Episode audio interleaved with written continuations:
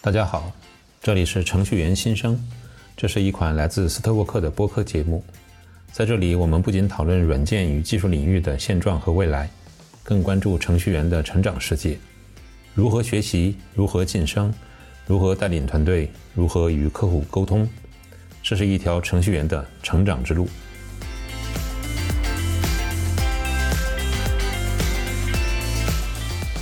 你现在是泰利的，这就是你的职责嘛？嗯，你要去把团队给带好。OK，那可能你心里有这种顾虑，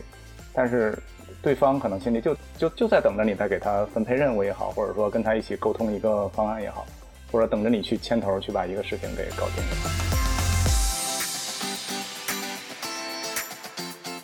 我觉得你提到一个很重要的一个词啊，可以也可以认为这是一个。比较好的 t a g 的一个品质之一吧，我觉得安全感哈，可能给团队这种定心丸。如果说像我们刚刚说那种，比如说我只负责分配问题，我觉得他不能算是一个 t a g 的。我我之前想过这个问题，我觉得他充其量只能算一个包工头。真正去把这个项目做好，可能会。呃，需要些什么？因为真正的写代码，其实永远可能，它它应该是一个相对比较简单的事情，而其他的事情对于这个项目影响可能更关键。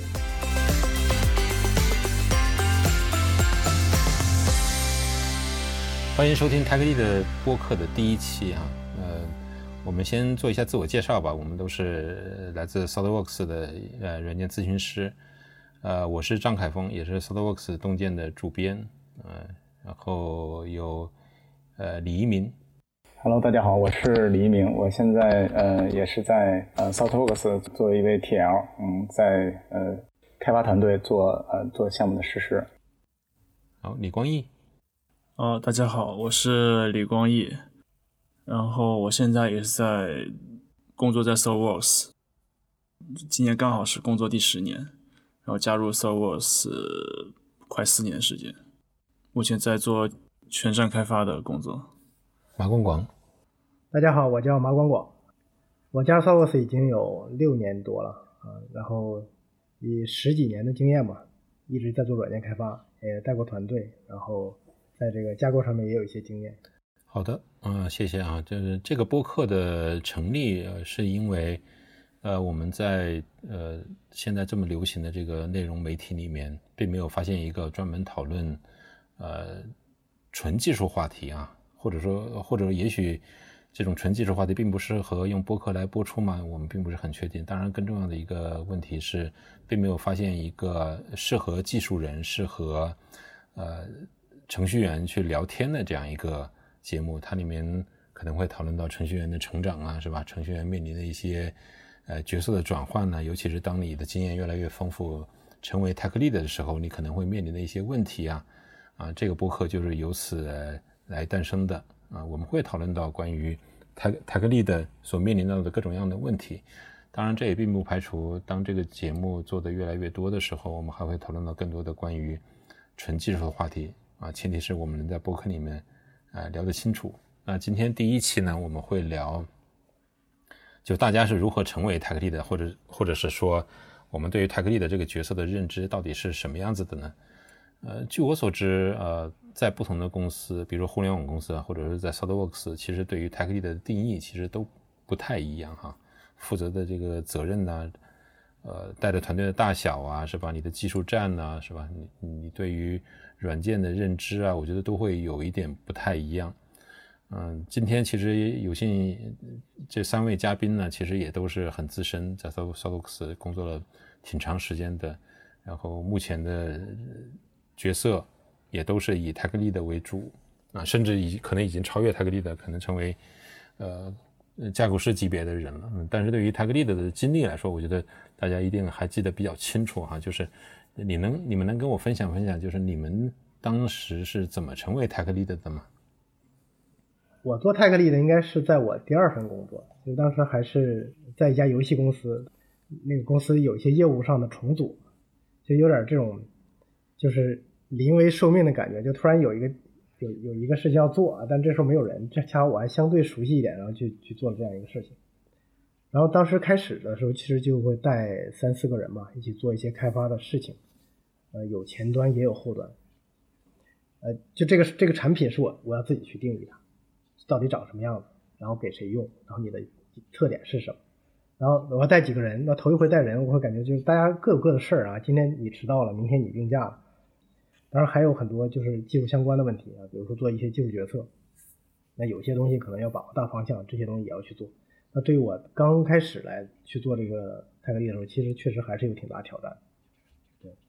，OK，等于说广广你刚成为泰格利的时候，一下子发现你面临的问题跟以前完全不一样了，是吗？就不仅有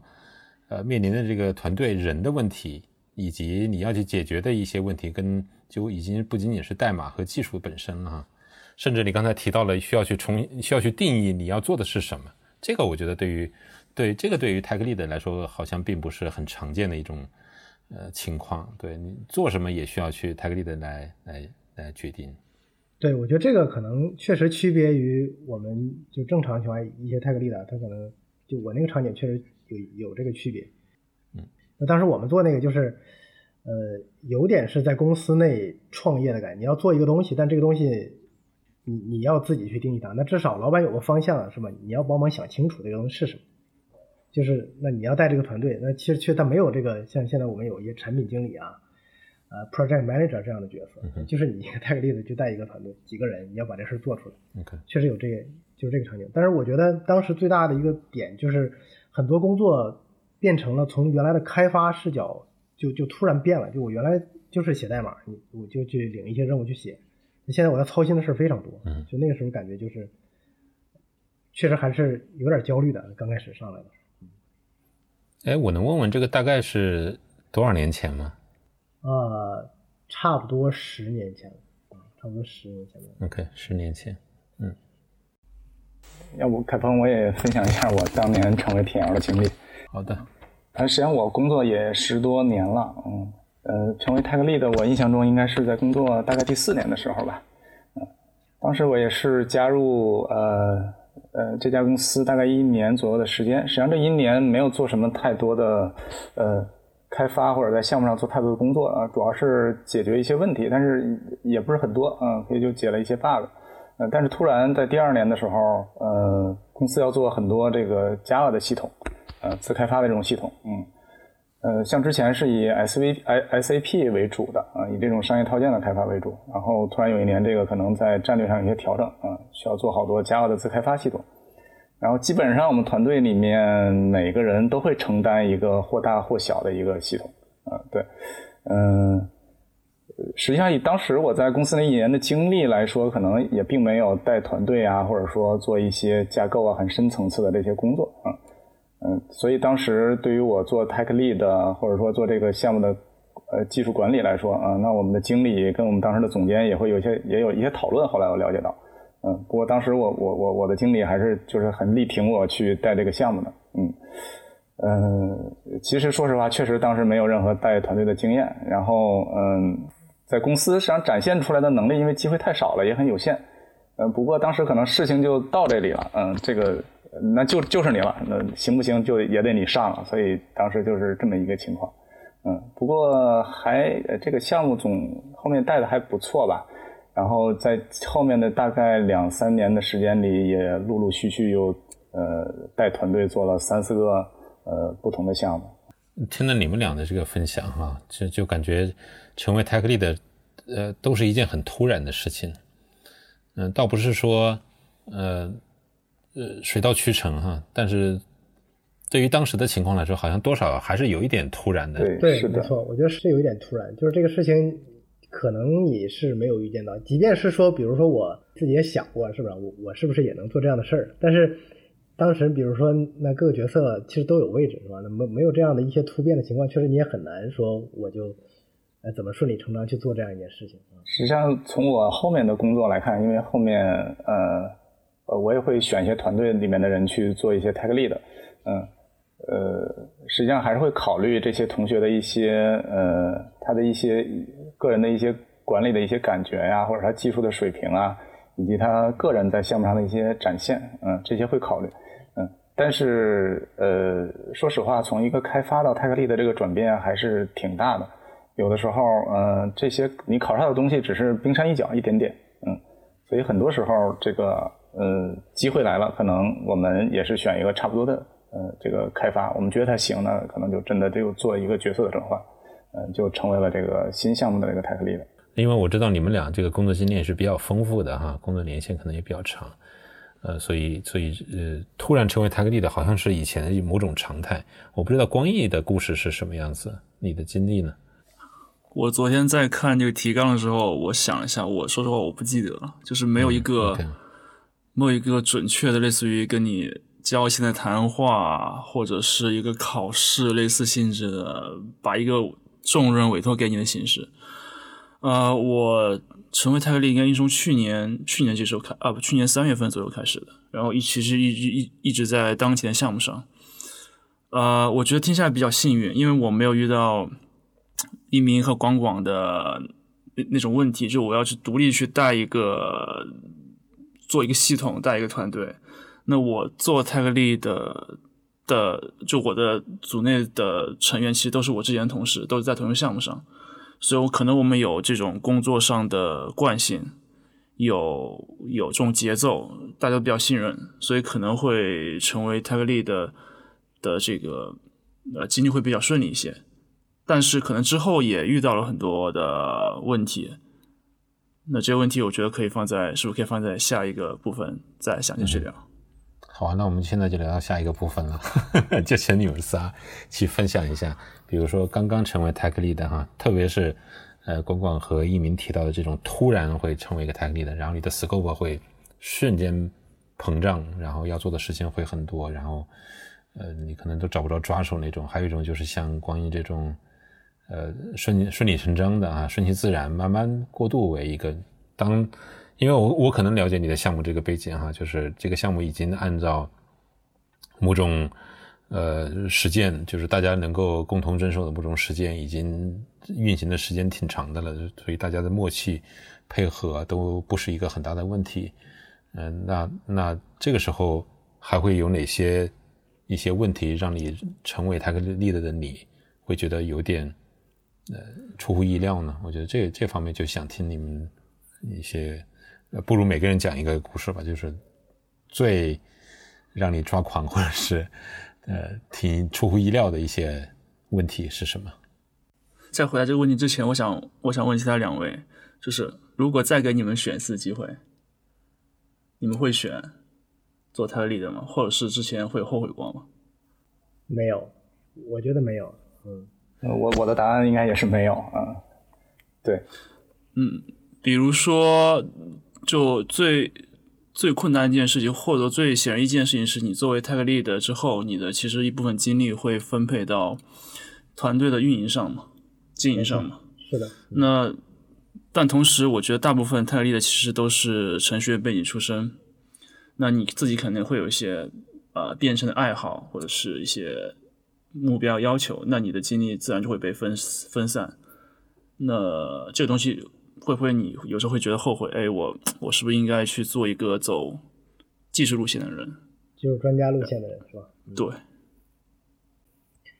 呃，我我觉得确实刚开始会有这种感受啊，就比如说，呃，甚至我觉得其实这种感受不只是刚开始做泰格利的有，就即便你做泰格利的很久，或者你你已经很熟练这个。职责了之后，或者这个角色之后，其实有时候你也会这么想，就真你拿到一个非常这个让你感兴趣的编程，能够去真正自己写代码的项目，你肯定会觉得，哎，这事儿你非常感兴趣，真的想去自己试一把，是吧？但是这个受限于各种角色啊，或者是这个工作的安排，你可能没办法做这样的事情。但我觉得从另外一个角度来看，就是呃，做泰格利的确实。提供了一个不同的视角，让你去看这个问题。就有的时候，你可能会发现，要做好一个项目，可能不仅仅是这个技术要好，是吧？你发现各种各样的问题。就我之前提到，我第一次当泰克力的，那就是管几个同学，管几个同事。那么这几个同事，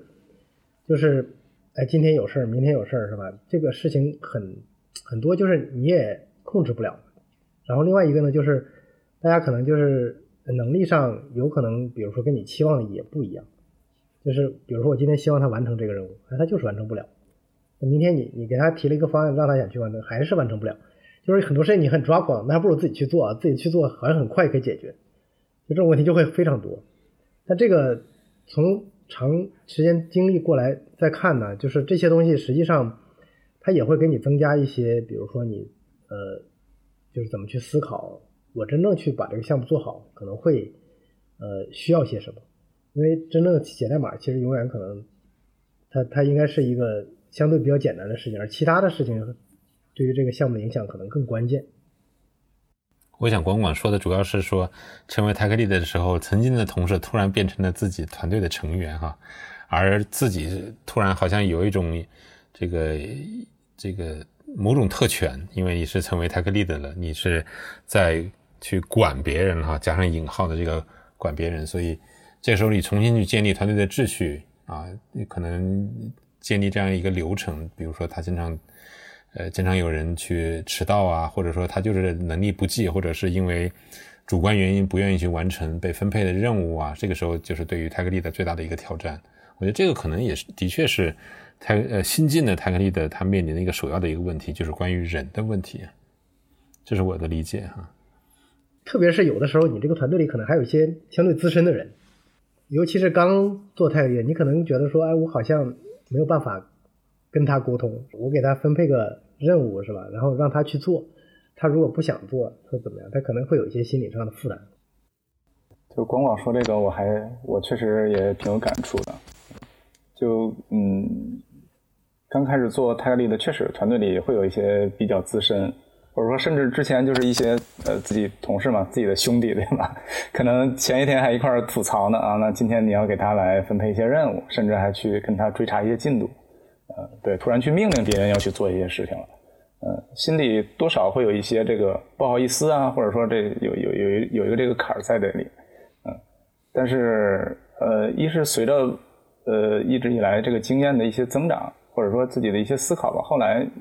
我觉得也想明白了，因为你现在是泰利的，这就是你的职责嘛，嗯，你要去把团队给带好，OK，那可能你心里有这种顾虑。但是对方可能心里就就就在等着你再给他分配任务也好，或者说跟他一起沟通一个方案也好，或者等着你去牵头去把一个事情给搞定也好啊。所以后来，嗯，我觉得这个没什么，当时可能也是自己的确实呃多虑了。嗯。哎，我不知道光毅刚才你问的这个问题，然后那你做泰格利到底要不要后悔？有没有后悔？你现在是什么感觉？我肯定后悔过，我觉得我是后悔过的。呃，就是就是，如果我不做太累的话，可能我会把更多的时间投到技术上。但是就是像你说的，我觉得，呃，有些问题，就技术可能只是问题的一个方面，可能可能将来你遇到一些问题是会需要团队去解决，去需要呃协助去解决的。那从这个角度上看，我觉得。呃，做泰利的也是培养解决问题的一种能力吧，就从另一个维度去解决，而不是只是单纯的从依靠自己的能力从技术上去解决。呃，其实你们两个刚刚提到的问题我都遇到过。第一个，比如说，呃，是广广说的，呃，他们搞不定，搞不定工作。其实这个是我相当长一段时间非常头痛的，就是这件事情在我看来，这样这样这样。就结束了，但是可能他花了一天、两天、三天，就至少是超出你预期时间去做，没有做到。然后我其实又知道自己不能去插手，因为我觉得我插手了，他们永远都自己就不会去做。但是你的 deadline 就摆在那里，你需要在那地方完成，你需要让客户满意，所以这几个矛盾怎么去处理，怎么去？呃，让各个方面满意是我做泰克利的，呃，我记忆以以来是最大的问题之一。然后第二个问题是一鸣提到的是说，就是角色转换，这个对我来其实还好，因为在我们项目，就是就是因为是一个很长久项目，其实大家都非常信任了，所以这个方面我觉得大家其实都互相理解。那比如说我之前做。呃，做一个团队成员的时候，我其实不会觉得说你是在给我分配一个任务，让我去指挥我去干一件事情。那我觉得我们是在合作，那我需要是在共同达成目标。那所以在这个项目里，我又换了个角色之后，我觉得大家可能不会那么介意。那我至少，呃自己会觉得，OK，这件事情对我来说其实还好。嗯，我想你们仨刚才聊的这个各自的这个例子，其实都是说新成为 Tech Lead 之后，面临团队成员，尤其是比较 Junior 的成员，他无法在有限的这个时间内去完成任务的时候，你作为 Tech Lead，你不得不面对这种煎熬哈。好，我我们聊一聊别的哈，聊一聊呃下一个话题哈，就是你你你作为程序员的时候，你所见过的很厉害的 Tech Lead，或者是你有幸目睹过的一些好的 Tech Lead，他们会是什么样子？啊，我觉得可以举举两个例子啊，他们是怎么做的呀，是吧？让你当时是如何去钦佩，甚至是觉得自己可能永远都达不到的，可以分享一下。OK，我我。我回顾我过去十年，呃，遇见过 Tech Lead，呃，我觉得给我印象最深的，呃，可能是和我最近工作已经有关。我觉得是，呃，在 Servers，呃，我的上一个 Tech Lead 小虫，就是我觉得 Tech Lead 就他给我感觉就是，就是他很淡定，就是这，比如说我们遇到什么问题，OK，他知道怎么这么做。你要这么这么做，谁要这么这么做，然后接着怎么安排，然后他能把这件事情帮你捋清楚、搞定。因为基本上我们遇到问题的时候，我们其实是会很很慌张的，我们不知道怎么处理。那可能比如说有他在的时候，就会至少自己自己在做一个成员的时候，会会会心里有底，会会会会好受一些，会有安全感，知道这么做是 OK 的。OK。我觉得你提到一个很重要的一个词啊，可以也可以认为这是一个比较好的 Lead 的一个品质之一吧。我觉得安全感哈，可能给团队这种定心丸。我看见那个 Lead 的时候，心里有底，就是呃，我可能犯一点小错也能被包容掉。我不知道方向的时候，这个 Tech Lead 能告诉我这个解决问题的方向在什么地方。尤其对于 Junior 的这个开发者来说，这样的呃。自信且且呃状态稳定的呃泰格利的是真的是可遇不可求哈，稳如泰山的这种是吧？嗯，始终能帮你找到帮团队找到解决方案。嗯，对对对，嗯嗯，我我也是在仔细回想啊，但我好像确实没有找到特别合适的例子。但我觉得可以从另外一个方向来看一些不是特别好的例子，因为我觉得刚才说。呃，说到了一个泰格利的，比如说面临的问题，那我觉得其实还有很多问题，就是有些，呃，有些泰格利的，如果刚上来，其实他如果处理不好的话，那就是他会有非常严重的一些问题。比如说，你当泰格利的，你一旦开始成为一个泰格利的之后，你会发现你的工作不只是写代码，你会非常的忙于沟通需求啊、开会啊，各种各样的这种事情，所以你会不太关注团队。然后另外一个呢，还有技术，比如说解决方案，可能，呃，由于时间特别忙，是吧？你可能这个有些方案，就是你在聊的时候，大方向你是定，但具体的细节你就不把握，不把控了。然后你就只做任务分配啊，这个事情谁谁去做一下，那个事情谁谁做一下，会非常忙于这个日常的这个沟通工作，然后却忽略了团队的这个交付的质量，或者是技术啊，或者还有这个。这个团队的这个能力上，这是一种非常典型。我之前其实也见到过一些，就是一旦开始上来之后不太适应的，就是我我就是很每天很忙，然后我在做任务分配，但最后团队里面的事情都不是很清楚。这其实我觉得是一种相反的例子吧。OK，我其实觉得你你说这种情况推到极致都是问题，我都遇到过，就是我什么都不管。但我觉得什么都不管真的是一个问题吗？我其实觉得大部分公司啊。比如说，对，其实他，我觉得，我我至少我觉得啊，就是大部分公司其实，嗯，泰利的真的不会太在乎团队成员的发展，因为他们的目标其实还是业务目标。然后其二是什么都管，我遇到过什么都管的，每天站会，然后哎，你做什么？你做什么？你做什么？然后我说一些东西，不不行不行，你你你不能这么做，你要去找谁谁谁。然后还有一种是什么都自己管的。就比如说，我们每天开会，方案也是他做，然后一些现成问题是他来解决，然后邮，然后看，然后看邮件也是他发。然后我想，你你你你自己不要忙死，就太卷自己了。Sorry 对，那我觉得这个团对团队可能也不太好。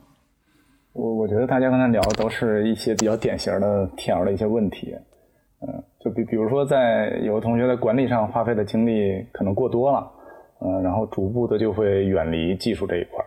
因为这个人的精力毕竟是有限的嘛，嗯，实际上刚才聊最开始咱们这个话题是说最厉害的 TL，嗯，实际上最厉害的 TL 我理解，嗯，可能我心目中说做的特方方面面都做的很全面、特别好的 TL 这种是不存在的这种人，嗯。就像呃，就像一个球员一样，对吧？他都都会有一些自己的特长，或者说自己擅长的一些方面。嗯，那实际上我们在做 T L 过程，我感觉它是一个平衡的一个过程。嗯，可能自己呃在技术上精力会多一点，那可能在呃有意识的去协调一下自己的时间，在其他方面再分配一点。嗯，有的同学可能在管理上花费的精力太多了，那可能有意识的在调整，在后面的工作中是不是往技术上面要分配一点。嗯，避免在某一个方面太偏离了，嗯，然后比较典型的问题，呃，实际上我我我我也总结过，嗯，大概也是刚才那个光毅和广广说到的几种，嗯，比如说有的 TL 他只钻研具体的技术难题，对吧？他项目上技术难题出现，他就啊第一个先冲锋上去，OK，嗯，可能连续几天就在陷入到这个问题里面来，嗯，那团队有问题来问我，OK，我回答一下，没问题问我，我根本就。不关心团队他到底在干什么，嗯，这这可能是一种，然后还有一种是可能呃委托过多了，什么事情都委托出去了啊，自己对吧？就这这这有点像一个经理一样的感觉，把事情都分下去了，嗯嗯，自己手里没有具体的事情，T L 把自己做成了 P M，对对是的是的，嗯，然后还有一种就是刚才也聊到管理上花费的精力太多了。呃，没有分配给技术一些时间，那慢慢自己的技术的这种判断力，以及对呃新的技术啊，以及甚至自己做的系统一些在采用的这个技术，都可能慢慢的远离了。嗯，我有个临时的问题就问你们哈，有没有那种真的不适合做 TL 的程序员呢？或者说，或者说，难道 TL Tech Lead 一定是程序员的必经之路吗？因为我我也确实我也见过有一些很 senior 的程序员，他的技术能力很强，但是他不喜欢做 tech lead 啊。呃，我觉得从你们的分享里面，我是能感知到 tech lead 成为 tech lead 对于程序员的成长来说，其实是挺有帮助的。包括一些企业其实也认为这是一个程序员一位开发者去升级是吧，在公司内的发展。呃，这样一条路给你定义好的一条路径，但是但是真实情况是是什么样子的？我想听听你们的对这种看法。我我其实觉得现在市场上有很现实的问题，就是你在国内的 IT 公司工作，你到了一定年龄之后，一定经济之后，你你务必要成为一个 tech lead。这个我觉得是在大部分互联网公司。是一个默认的游戏规则，然后我就我我同时也觉得，我觉得并不是每个人都适合成为 tech lead 的。嗯，如果说像我们刚刚说那种，比如说我只负责分配问题，我觉得他不能算是个 tech lead 的。我我之前想过这个问题，我觉得他充其量只能算一个包工头。呃，就是他只负责接活、分配活，但市面上其实就就是就是会有。这种类型的台历的存在，那我我我我其实也接受这种现实。我你你你们你们肯定都遇到过那种啊，那我对内也吵架，对外也吵架，用用用用用用压力去去去 push 用完成。那这你不可否认这是一种方式，但我觉得这不是一个呃最恰当的做 Tech Lead 的方式。像我的观点也是类似的，跟光毅，嗯，这个一是市场的需求。或者说就是很现实的问题，呃，这个岗位的比例，那对 tech lead 的要这个这个数量，嗯，应该是比这种很 senior 很 senior 这种资深的技术专家会更多一点，嗯，因为嗯，说实话，在一个项目里，真正要解决的技术难题，可能嗯不会特别特别的多，呃，但是终归要有一个 tech lead 去带团队的，嗯，这是这是我的认知，所以呃。所以有有的时候可能也是技术人员的一个不一定是必经吧，可能是他的一个概率比较大的一个选项，嗯。然后对于嗯，这个泰是不是所有人都适合做泰利的呢？嗯，实际上我觉得确实泰利它是有自己的一些呃特性要求的，有一些人可能确实不是特别适合做泰利的，呃，尤其是一些呃，我理解沟通相对弱一点的这种呃呃这这这种开发来讲，嗯，他可能成为泰克力的对他是一种很痛苦的呵 呵呃一个选择，嗯。嗯，像其他的一些技能啊，比如说管理啊什么之类的，我觉得这些都可以提升。嗯，但是像沟通的一些技巧，可能提升起来会比较慢。另外，呃，跟他的性格可能也有关系。呃，这些做改变是比较困难。我也比较赞同，但是我同时也在想另外一个问题，就是一般大家成为泰格利的，其实都是相对做的比较出色的。但我同时也在想，比如说，确实有些我也遇到过很多这种技术非常厉害的，他就真的是在。这个团队里做一个专家的存在，比如说他即便年龄很大，是吧？他也是一个专家的存在。但实际上，我觉得这种人并不是说他不适合做泰克力的，因为你有些很这个就很厉害的人，他通常的情况下，他不只是说我这个我自己解决问题的能力很强，他通常他的这个各方面能力都可以。就是我觉得一个能把技术做到非常好的人，他绝对不只不简简单单是说他。唯一的这个技术思维会比较好，他的他的这个优势应该是在解决问题上，就是我解决问题的能力本身就很强。那么我带团队同样其实是是在解决问题，就像刚刚光毅最开始也在说这个问题，所以他不是不是不适合做泰克力的，只是说我觉得确实有的时候有些人可能在选择上，那我有这个足够的这个能力和这个就做到这个专家，同样也有这个。哎，市场有这个需求，那我就去做这样的事情。那就是也也面临着刚才光毅跟那个一鸣说这个问题。那很多在企，不管是在企业还是在这个，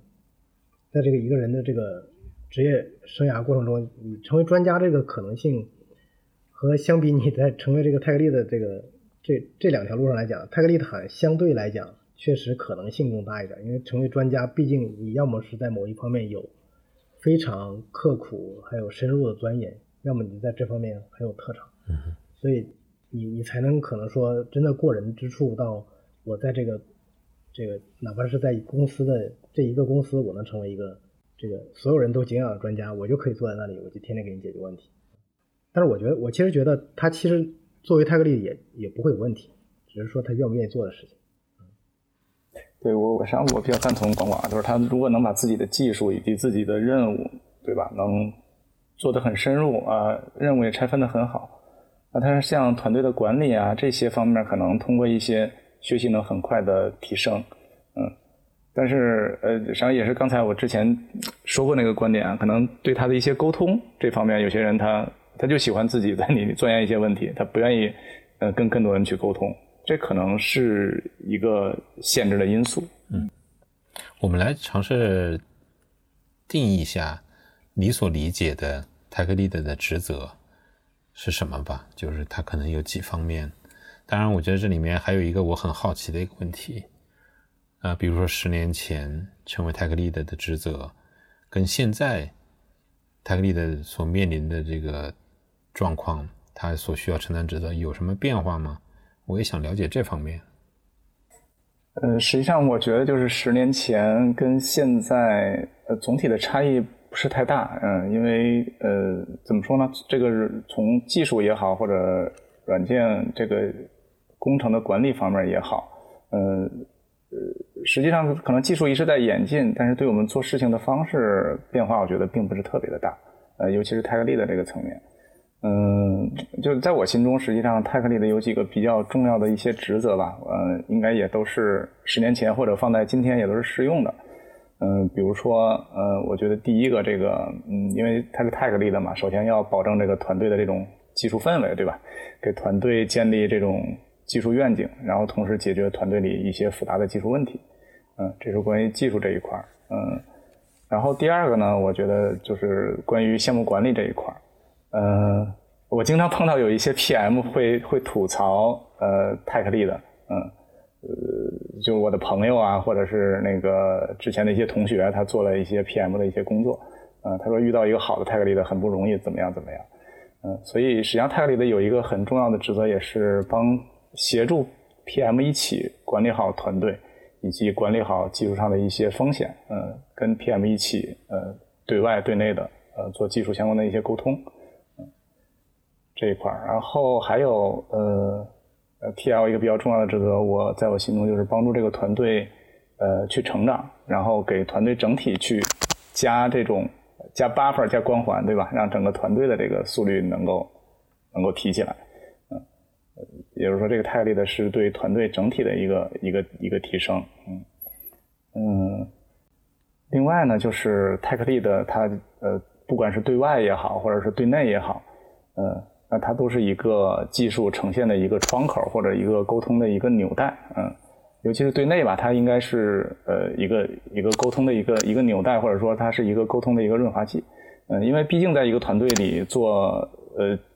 技术工作的虽然说是占大多数啊，但是也会存在像产品经理、PM，或者说呃有一些呃呃 QA 对吧？对技术呃并不是那么擅长的角色，嗯，那但是呢，我们做的是软件工程，那里面会有好多技术的问题，呃需要协调去沟通，嗯，那 TL 可能在中间会起到这种作用。那对外呢，它也是整个团队一个技术呈呃对外呈现的一个窗口，嗯，那对外的这个影响力，不管是对客户还是对产品团队。对吧？对其他的团队，那可能都是从 TL 这边传递出去的啊。我们团队的技术能力怎么样啊？我们做方案的能力怎么样？所以，呃，可能在我心中就是 TL 的这几个比较重要的职责，嗯，可能变化不大，嗯。然后可能针对我个人来讲啊，那个，嗯，十年前跟十年后，可能我嗯，就是最近呃，现现在更关注一些团队成长，嗯，因为。在十年前，我理解大部分都是一些呃公司内部用的一些系统。那很多时候，这些开发的成员，嗯，呃，像我当时做的这个，因为我我在我们公司这些项目的成员都是一些外包的同学，那可能做了项目就下就下就下项目了，那并不会太关注团队成员的这些成长，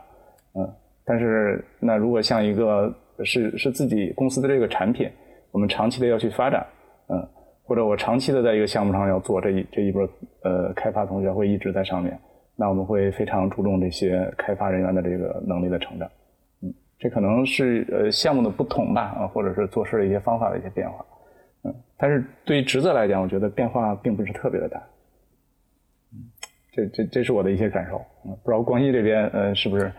我我十年前没做过，我只能拿我十年前遇到过的和现在比。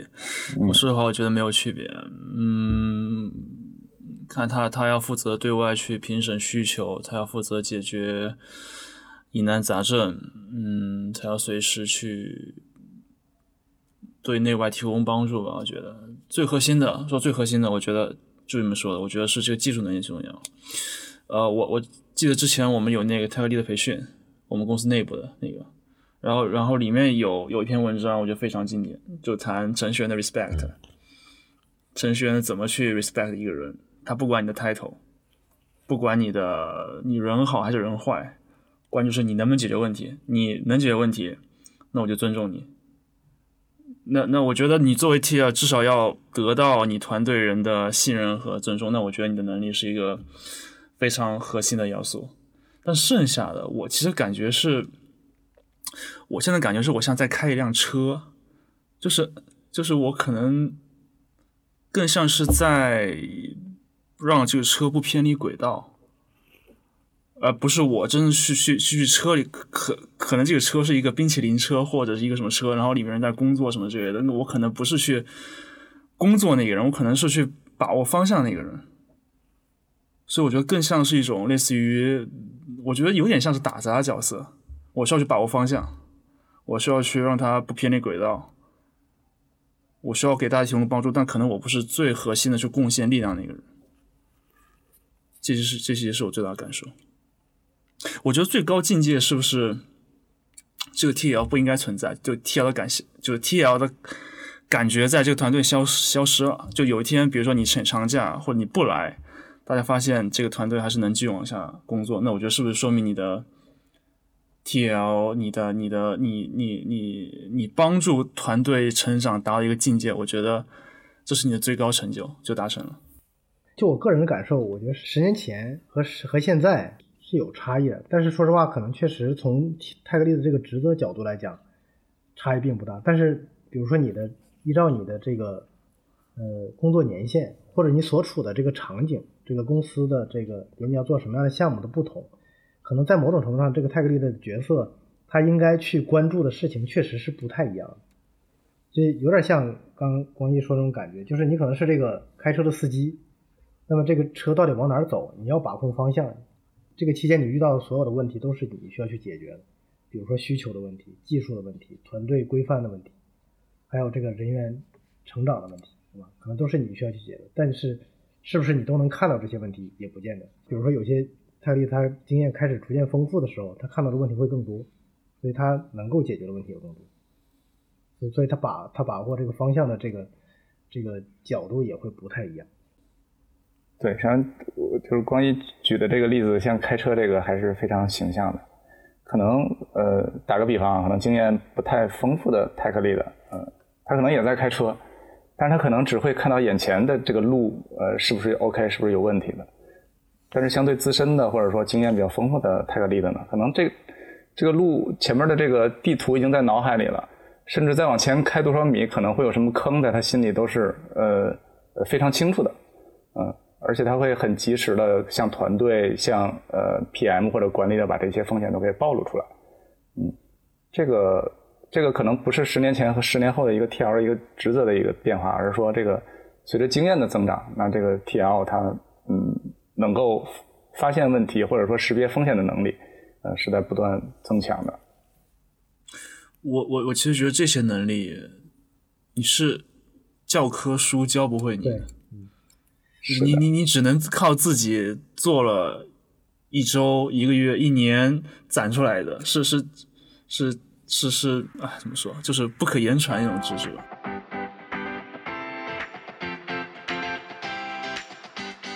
谢谢收听《程序员新生》，这是一款来自斯特沃克的播客节目。在这里，我们不仅讨论软件与技术领域的现状和未来，更关注程序员的成长世界：如何学习，如何晋升，如何带领团队，如何与客户沟通。这是一条程序员的成长之路。